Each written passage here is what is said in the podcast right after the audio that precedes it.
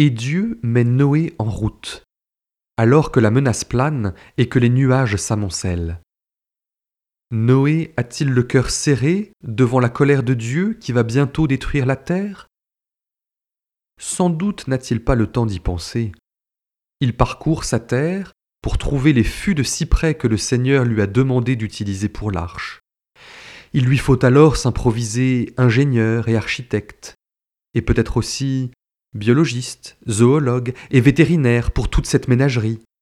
Quelle activité il va falloir faire tenir dans l'arche un petit reste de toute la création, dans cette terre en miniature que sera l'arche.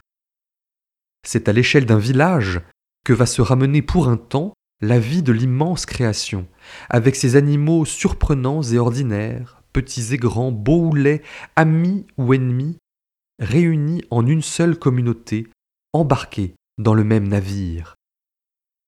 Ne serait-ce pas déjà un accomplissement de ce qu'Isaïe entrevoyait pour des temps lointains, quand il prophétisait qu'au jour du Seigneur, le loup habitera avec l'agneau, le léopard se couchera près du chevreau, le veau et le lionceau seront nourris ensemble, la vache et l'ours auront même pâture, le lion comme le bœuf mangera du fourrage.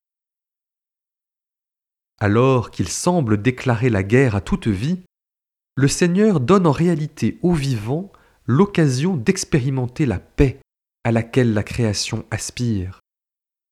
Alors que Noé, mis en route par son Seigneur qui lui confie un projet fou, se démène pour le mener à bien, le Créateur de toute vie lui donne déjà d'entrevoir la paix, le bien le plus désirable.